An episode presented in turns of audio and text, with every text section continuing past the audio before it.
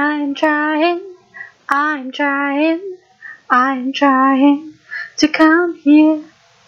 Voice coming, voice coming, voice coming to show you.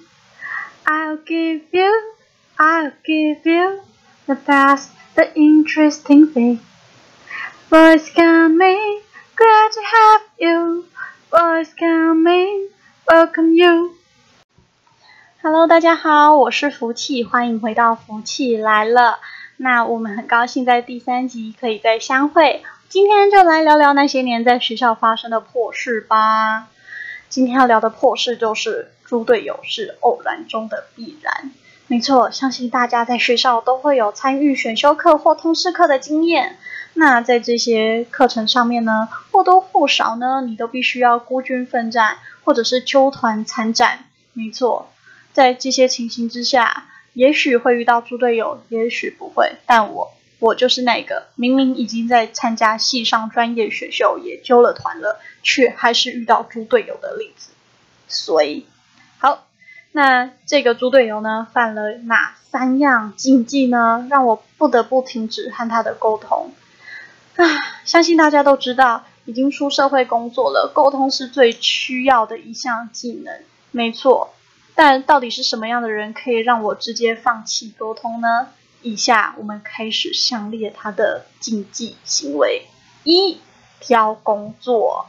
没错，他一开始呢分组报告就说：“诶，那个我不太会上台报告，可不可以不要上台？”然后我就回他说：“哦，可以啊。那你有问过另外两位组员吗？一组四个人，三个人实干型，一位猪队友。哈，于是呢，那位猪队友他就说：呃，可是福气，我不太敢跟他们说。那还是你帮我跟他们说。我说：哦，好吧。然后我就跟其他两位说：我说：哎，某某某，他说他不太会讲话，哎，可不可以不要上台报告？三个人讨论之后觉得，嗯，也行啊，反正。”他如果不会上台报告，那他就做 PPT 就好了嘛。结果我们就跟他说：“哎，那我们报告的是第一章哦，那你可不可以在什么什么时候之前呢，把第一章的简报大纲做出来就好？”他说了一句：“啊，你们真的要我做这种事哦？可是我不会，我这么笨。”哦，好，学期初就发生了这种事情。好，接下来开始了第二个学期。啊，这堂课呢是一个学年课的专业选修。第一学年里呢，哎，第一学期里面呢，他就发生了挑工作跟消失，然后跟对自己无法负责。很可惜的是，到了第二个学期，我们还是得继续跟他同一组，因为毕竟上下学期要延续嘛。于是呢，第二学期又开始更严重了，也就是说，他的消失变得更严重。他不只是不来，也不请假。他请了病假，我们却一直看到他在 Facebook 或者是 Instagram 上面的发文。然后呢，更严重的是，他第二学期是要上台报告的，但是他没到，很可怕吧？这是因为呢，我们要报告的那一周，老师说，哎，我人不太舒服，所以呢，必须要报告顺延一周。那有任何疑义的话，可以再带商榷。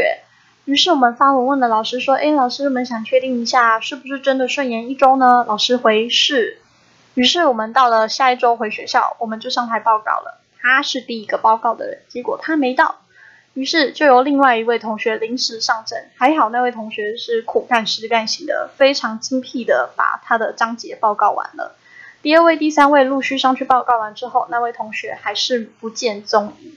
这堂课就这样结束了。到了下个礼拜的时候，他来到了学校，出现了第三个禁忌的行为，对自己无法负责，怪同组员又怪老师。他对我们说：“哎，那个老师 email 写的那种不清不楚，是谁知道是要顺延一周啦？”然后呢，他跟老师说：“啊，同学都没告诉我要报告啊，我怎么知道要报告？”Hello，前提是我们明明都已经把我们所有的。工作进度、工作分配，还有什么时候要报告？报告的临时东西，通通都发在我们的报告群中。同学，你哪个看到？啊，没办法，这种组员真的就是只能直接放生，实在是无法接受这种老是检讨别人的行为吧？因为你会被放生很正常，因为你自己又不问、不够积极，然后又不参与讨论。常常就是课堂的一些讨论，他也常常都是不翻书，然后就一直说，哎，我知道啊，就是哪边哪边啊，可是他完全都讲错。好啦，以上就是遇到的无法沟通的猪队友，学校里的破事。唉，猪队友大概是第一要素吧，没办法。但是出了社会之后，还是会遇到猪队友的，所以请大家一定要小心猪队友，并且猪队友真的是一个锻炼你的心智、摧残你的意志的最好的基石，所以。